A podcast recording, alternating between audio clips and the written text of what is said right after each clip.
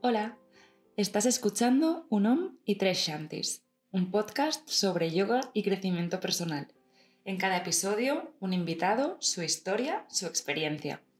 Hoy nos acompaña Gala Wask, profesora de yoga, psicóloga, coach y formadora en competencias interpersonales.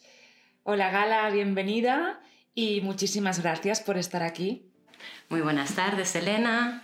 Un placer y encantadísima de estar aquí compartiendo pues también este proyecto tan personal y tan legado a tu esencia. Así que muchísimas gracias por haberme invitado. Conocí a Gala hace unos meses cuando entró a formar parte del equipo de Sincronía Yoga, que es un centro al que voy en Barcelona, y enseguida conecté con su forma de dar clase. Porque si bien sus clases son cañeras en cuanto a la parte física, ella nos da muchas herramientas para que podamos ir calmando la mente desde el primer momento, utilizando técnicas como por ejemplo las visualizaciones, que para personas súper dispersas, como es mi caso, nos ayuda mucho a estar más centradas en la práctica. Hay un equilibrio muy chulo en sus clases y también el hecho de que tenga otros roles profesionales aparte del de profe de yoga, como es el de psicóloga o el de coach, también hace que su estilo sea muy personal y distinto. Así que me hace mucha ilusión que, que esté aquí, que la podáis conocer. Y vamos ya con la primera pregunta, así bien directa, que es, ¿quién es Galawask? Para no empezar demasiado profundas, intentaré como desgranar lo que has dicho tú a nivel profesional, pues me describo como psicóloga coach. Luego, pues integré también el rol de formadora, especializándome en competencias interpersonales, que tanto puede ser a nivel personal como profesional. Y luego, pues me lancé al mundo del yoga y soy también, pues, mm, profesora de yoga, tanto de viñasa como de hatha o restaurativo, incluso ahora. Entonces, a nivel personal, pues te diría que soy la mayor de cuatro hermanos, somos tres hermanas y un hermano. Me definiría como un culo inquieto y apasionada pues de las personas, de la naturaleza, del deporte y como de la conexión contigo misma. En cuanto, en cuanto al yoga, ¿no? Vale. ¿Cómo, ¿Cómo llegó a tu vida? ¿Cuándo te cautivó? ¿Cómo empezaste con, el, con este viaje? Pues mira, te diría, el yoga em, vino a mi vida a finales del 2014. Em, fue en un centro, un centro esportivo municipal de Can Ricard y pues probé lo del yoga. Y entonces, claro, no, a mí no me pasó de probar una clase y ya engancharme de por vida, sino que creo que fue más como una semillita que allí pues se quedó y sí que fue como el darme cuenta de, ostras, he frenado, me he permitido escuchar el cuerpo, he permitido pues sin saber de nada pues lanzarme a hacer la clase. O sea, todo esto ya nació en mí, pero no me enganchó desde el primer momento. También no sé si fue porque me faltó como toda la parte espiritual, que sí que a medida que han pasado los años pues fui como consiguiendo mentores o profesores que iban más hacia allí. Pero sí que esta clase de gimnasio como que me abrió un poco el mundo, pero no me enganchó de primeras. Vale. Entonces fue después de la carrera, hice el máster, pues después del máster y así que dije, vale, necesito un año de estar sí o sí en Barcelona, que no me vaya a mover. Entonces este año en Barcelona sí que me voy como a lanzar a hacer un curso de profesores de yoga. Porque lo que quería era no hacer como un intensivo de tener enseguida el titulillo y hacer clase, sino como hacer un año intensivo mmm, con la mentora que yo quería hacerlo, como que también pasé muchos años hasta encontrar el sitio y con quién hacerlo. Entonces no quería que fuera como en un mes o dos ya lo tengo, sino como un año allí de intensivo, que bueno, con el COVID y demás, pues se largó más de un año. Pero bueno, sea, fue una, una decisión meditada, no fue como un impulso de venga, me sacó, ¿no? No, no, lo del yoga fue como nutriéndose en mí, entonces durante el curso es cuando yo decidí que sí que me veía como profe de yoga. O sea, yo empecé este curso como un poco más para ir hacia adentro, para aplicarme 10.000 cosas a la autopráctica, Mm. pero lo que vi viendo es como que al compaginar otros roles de psicología de coaching o formación, al final era como integrar todo esto, todas estas competencias que ya tenía en mí, con lo que yo estaba aprendiendo ese año de intensivo de yoga. Entonces fue como hacer una fusión y dije, pues me lanzo. Y las primeras clases de estas que nos las partíamos entre seis o entre tres durante el curso, entre los que estábamos ahí aprendiendo, pues ya fue como casi al final de todo hacer una yo sola, ya cuando las prácticas que eran obligatorias, pues ya decir, vale, pues me noto en mi salsa, vale, ya sé cuál es mi estilo, como fue como un proceso como muy natural, ¿sabes? Y al final dije, pues sí, sí, probamos. Y nada, hice una sustitución en, en sincronía, y luego ya me cogieron y ya como que ya me lancé. Parece como, ahora que lo explicas, como, como algo como muy natural. Pues quería seguir preguntándote acerca de, también aprovechando que eres, que eres psicóloga, si nos puedes explicar qué es lo que pasa en nuestra mente en nuestro, y en nuestro cuerpo cuando practicamos yoga. Vale, pues mira, para separarlo a nivel físico, te diría que lo que nos aporta sobre todo es como vitalidad, es salud al cuerpo. Entonces también está como muy dirigido al tener más flexibilidad, el tener más fuerza. Y también hay mucha gente que es como que se impide el probar el yoga porque yo no tengo flexibilidad, yo no tengo fuerza. Entonces, Total. ¿yo qué voy a hacer una clase de yoga? Pues va por aquí el asunto, es como, son consecuencias de la práctica, ¿sabes? Como, obviamente, pues si respiras las posturas se va a flexibilizar más, obviamente, pues dentro del cuerpo de cada uno, cada una. Y también, pues, si vas a base de chaturangas, pues vas a, a crear fuerza en el cuerpo. Entonces, como algo que es una consecuencia. Para practicar yoga solo necesitas tu cuerpo, ya casi sin esterilla, ¿vale? Em, luego, a nivel físico también lo que se hace es, cuando mantenemos las posturas, lo que se está haciendo es un masaje.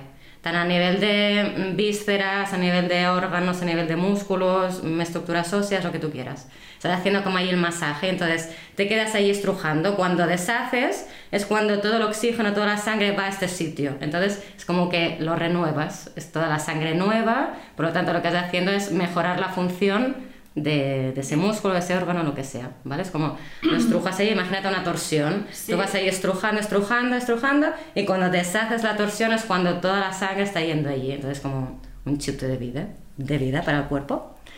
Em, por lo tanto, de- decimos que es como el limpiar o el mejorar la función. Y luego, a nivel psicológico, em, lo que activamos es el sistema nervioso parasimpático. El que activamos con el estrés, es decir, el que tenemos a tope, es el simpático, ¿vale? Entonces, ¿qué pasa? Estos dos sistemas actúan en los, en los mismos sitios del cuerpo. Entonces, uno inhibe, el otro activa.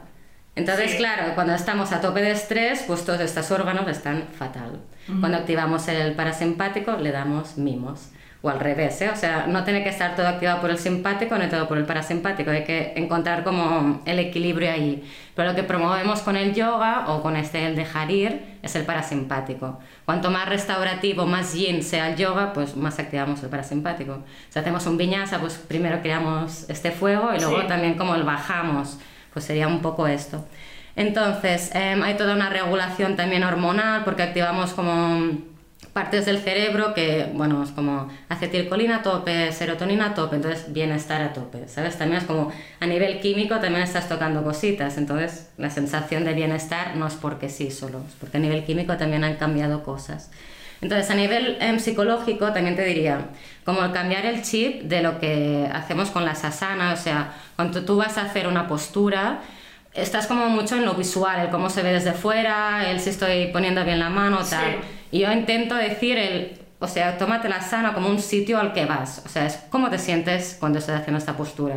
Cuando te quedas en las posturas, lo que consigues es ir aquietando esta mente, que a veces, yo, yo lo digo, es como observa los pensamientos, pero luego los dejas ir amablemente y vuelves a la respiración. Entonces, todo esto lo que conseguimos es el ir aquietando la mente, todas estas fluctuaciones mentales o lo que decías tú al principio, que hacemos con las visualizaciones a través pues, de sitios del cuerpo. Sí.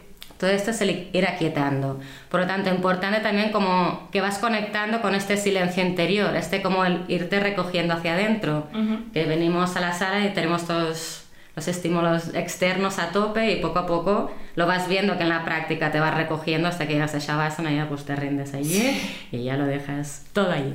Entonces, como un poco a nivel psicológico vas haciendo como este viaje también te diría, como que te sirve un poco la práctica de, de tomártela como un espejo de cómo estoy hoy. Pero es como un espejo la esterilla, es como tú te sientas allí cada día y cada día estás distinta, por lo tanto, cada día la práctica te va a pedir algo distinto normalmente, lo que pasa que a veces pues lo escuchamos o no, pero un poco el qué necesita tu cuerpo hoy de ti, se lo vas a dar o no, vas a estar luchando contra esto o, o lo vas a escuchar, entonces pues todo el juego que se hace en clase y cada uno pues con sus historias. Entonces todo esto pasa, física y psicológicamente. Todo esto Eh, total. tenemos este pastel en clase. Y es un poco como símil con la vida, ¿no? Pues quizás sí, ¿no? Porque no, a veces dices, estoy aquí o quiero llegar aquí o profesionalmente aquí o lo que sea, pero eh, ¿de qué manera, no? ¿Te quedas en cada paso a nivel vital o a nivel profesional o estás pensando ya en la siguiente? O, no, yo seré feliz cuando esté allí y allí y Claro. allí. Y es como, bueno, pues de mientras qué, ¿eh? durante el camino qué. Así que sí, sí, se pueden como extrapolar como muchas metáforas de lo que pasa en la práctica, de lo que Mm. pasa en la vida. Entonces, sí, ahora, te pregunto lo que te quería preguntar antes, em, que es el tema de la psicología y, y el coaching, ¿no? O sea, tú, tú em, estudiaste el grado de psicología, Ujú. ¿no? Y también eh, te has formado como coach y te Sí. defines como psicóloga coach. Entonces, Sí. ¿qué es una psicóloga coach? ¿Y cuál es la diferencia entre el psicólogo y el coach? Yo llevo un lío y al final que... que Normal. ¿no? Bueno, lo que te decía es como que ahora mismo la profesión de coaching está como súper prostituida, no se sabe muy bien qué es. Ves Instagram y todo el mundo que es entrenador es coach también, entonces es como, ¿qué pasa con eso, no? La diferencia clave está un poco en, psicoterapia, lo que, lo que tú estás enfocando es más pues situaciones traumáticas o vas más como a temas del pasado que no has cerrado bien, quizás. Entonces, para ver la diferencia clara es como en coaching lo que tú haces es basarte de la situación actual que tú estás viviendo ahora hacia dónde quieres ir, o sea, es como hacia dónde está la situación deseada. Quizás la deseada ya está estupendamente en cómo la tienes ahora, pues el coaching no es para ti. Es como cuando tú estás en una situación como de bloqueo, o necesitas promover algún tipo de cambio que esté en ti para ir hacia esta situación deseada. Es decir, yo estoy aquí, quiero ir allí. ¿Qué necesito para ir allí? Algún tipo de cambio. Entonces, eso es lo que tienes que promover.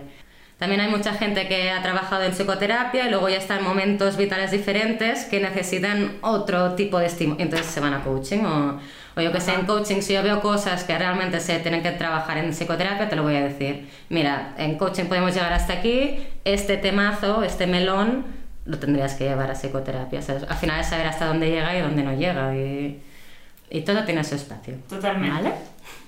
Tú tienes una especialización en terapia de pareja y crecimiento sexual, ¿no? Entonces, eh, ¿cuáles son las, las problemáticas más frecuentes en este ámbito? Vale, te diría, pues desde el coaching se puede trabajar tanto a nivel individual, ya puede ser a nivel personal, profesional o hacer un mix. Luego también a nivel de pareja y también luego a nivel de equipos ejecutivo. Entonces, dentro de a nivel pareja, como lo enfocamos desde coaching, sería lo que yo creo que nos falta más como nivel de pareja, que sería el trabajar en equipo. El enfoque es esto, es como un equipo de alto rendimiento, la pareja. Es como o vamos a una o si yo estoy más por aquí, o yo te piso, así vamos mal. Lo que buscamos también con el coaching es pasar del yo dependiente al yo responsable. Entonces es como cuando tú tienes a dos personas que están en este mood, en este yo responsable, si las unimos, aquí hay un equipo súper potente. Pero claro, si estás cogiendo dos personas súper dependientes o, o que no han hecho proceso hacia adentro, pues claro, aquí es como que va a La coger empresa no funciona. va a cojear la cosa. Entonces yo te diría como el, el tener también la pareja como un espejo en el que te Sí. miras, en el que ves qué pasa contigo, lo que ves en el otro que te- a, ti te dispara, pues qué dice de ti, ¿eh? todo este, este espejito. Y luego también, sobre todo, el que nos impulse a, a desarrollarnos, a crecer, el no sentirte estancado. Entonces, claro, esto es como un melón, el de la pareja, bastante grande, pero te diría como estas pinceladas. ¿De qué cojeamos, Gala, en general? ¿De autoestima? ¿De capacidad de adaptarnos? ¿De gestión emocional? ¿De, de todo? ¿De qué no cojeamos, quizás, no? Yo te diría lo que hablábamos antes de, del sistema nervioso simpático, el que tenemos a tope, Sí. es, el, es el estresado. O sea, es como los ritmos que llevamos ahora mismo es que son insostenibles. Es como... ¿Y qué hacemos? Las ranitas allí dentro de la olla, es puquet a puquet, pero... Y es como ya no tenemos tiempo para nada más, ¿no? Al final.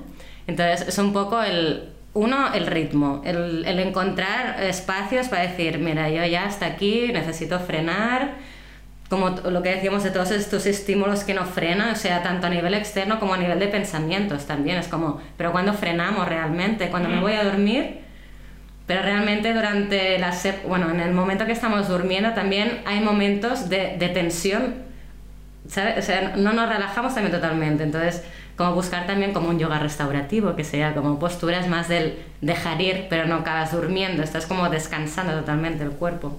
¿Vale? Esto sería como para antes de, ir a- de, antes de descansar. O como un ratito durante el día, en algún Ah, momento, como como, de frenar. vale. Vale. Porque lo que estás activando es el parasimpático a tope. Sí. Entonces cada uno pues tendrá sus historias.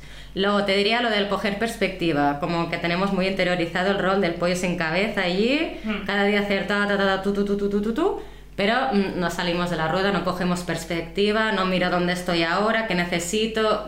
Es como de todo esto que estoy haciendo realmente, que es lo más, más, más importante, que es realmente, realmente urgente. Es como el Priorizar coger perspectiva, también el priorizar, ¿no? o sea, ¿a qué vas a decir que no? No es tanto a qué vas a decir que sí, sino a qué vas a decir que no.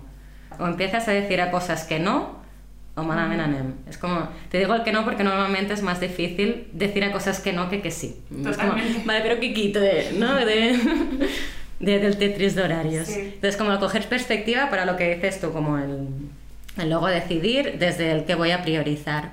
Luego, todo el tema de regulación emocional también creo que es algo como que viene de casa, se supone, pero Mm. bueno, mm, vamos bastante mal. Entonces, el punto este de el, el agobiarnos cuando estoy empezando a sentir algo, el no identificar ni lo que estoy sintiendo, no entender por qué estoy sintiendo esto. No Cuando quererlo sentir. no, no, no, esto ya, uy, uy, uy, ya empiezo a lo corporal, entonces ya lo freno, no, no, yo me lo impido, pues me vuelvo a hacer otra cosa, yo paso de quedarme aquí con esto. Entonces, pues todo el tema de regulación emocional, pues también creo que fallamos bastante.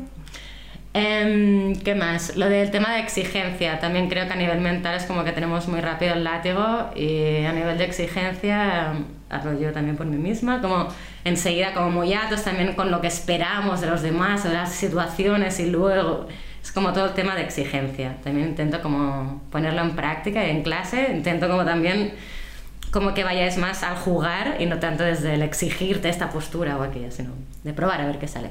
Y después también te diría sobre todo como la definición que tenemos de éxito. Creo que es como que nos han vendido una cosa que yo al menos yo ya no me la creo. Para mí lo ligo muy a, a sentirme conectada a los roles profesionales que tenga y sobre todo, sobre todo, para mí el éxito es tener tiempo libre. Es como, para mí ha sido como la clave. Y, Entonces- y que mereces tenerlo, ¿no? Bueno, es que esto es Porque otra, porque a la, que, tema. a la que paramos, entonces me siento culpable, ¿no? Por Total. estar frenando. Entonces, ¿qué ha pasado? Por llegar, o sea, ¿qué ha, pesa- qué ha pasado? Que llegamos al fin de sintiéndome culpable por estar descansando, no teniendo energía para ver a, a las amigas, a los- es como, ¿qué, qué ha pasado aquí?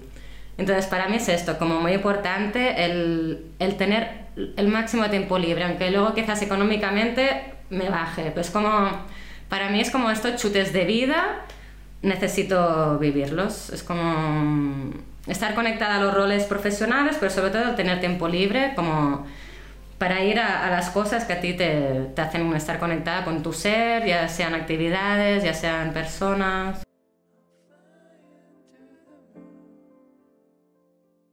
Sí, sí, un, un cambio de, chip eh, total y nadar contracorriente de lo que nos han contado siempre de que, de que el éxito es mm, llegar más, más, más lejos, eh, ganar más dinero, producir, producir, producir. Y esto es un cambio de, de chip muy, muy interesante, la verdad. Pues para ir acabando, em, te quería hacer eh, dos preguntas o dos reflexiones. La primera es si puedes compartir con nosotros un aprendizaje. Para mí, aprendizaje mm, ha sido un poco mm, como ver la vida como una montaña rusa.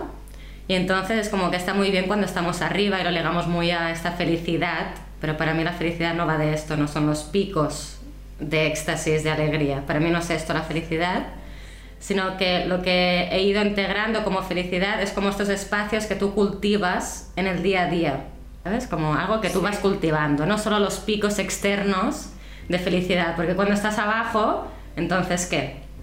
Y cuando estamos una época larga y abajo, entonces ¿qué? ¿Sabes? Como solo quieres estar arriba y esto no es la vida, la vida va así. Entonces, como lo que te equilibra en esta felicidad, que para mí es más ligado a la calma, no tanto a la alegría, son como estos espacios que vas cultivando como para ti.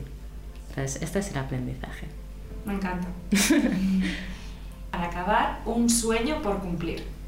Vale, aquí de sueño te diría, em, la idea ya viene de tiempo, pero aún no lo he puesto en práctica, entonces sería en, en la casa de pagès o casa de campo, la Sí. masía, que se llama La Vall de Gavarresa, que es de, de la familia de mi pareja.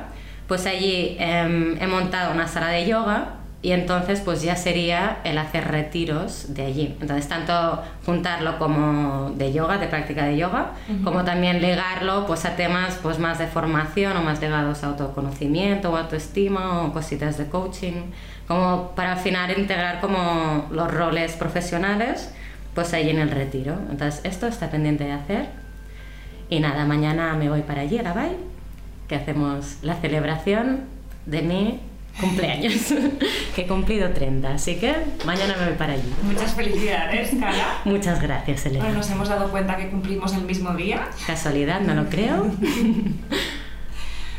Pues muchísimas gracias por, por tu tiempo, por esta charla tan, tan bonita. A ti por Eh, invitarme, Elena, un placer. Un placer y nos vemos en, en clase. Que vaya muy bien. Adiós, adiós. Adiós.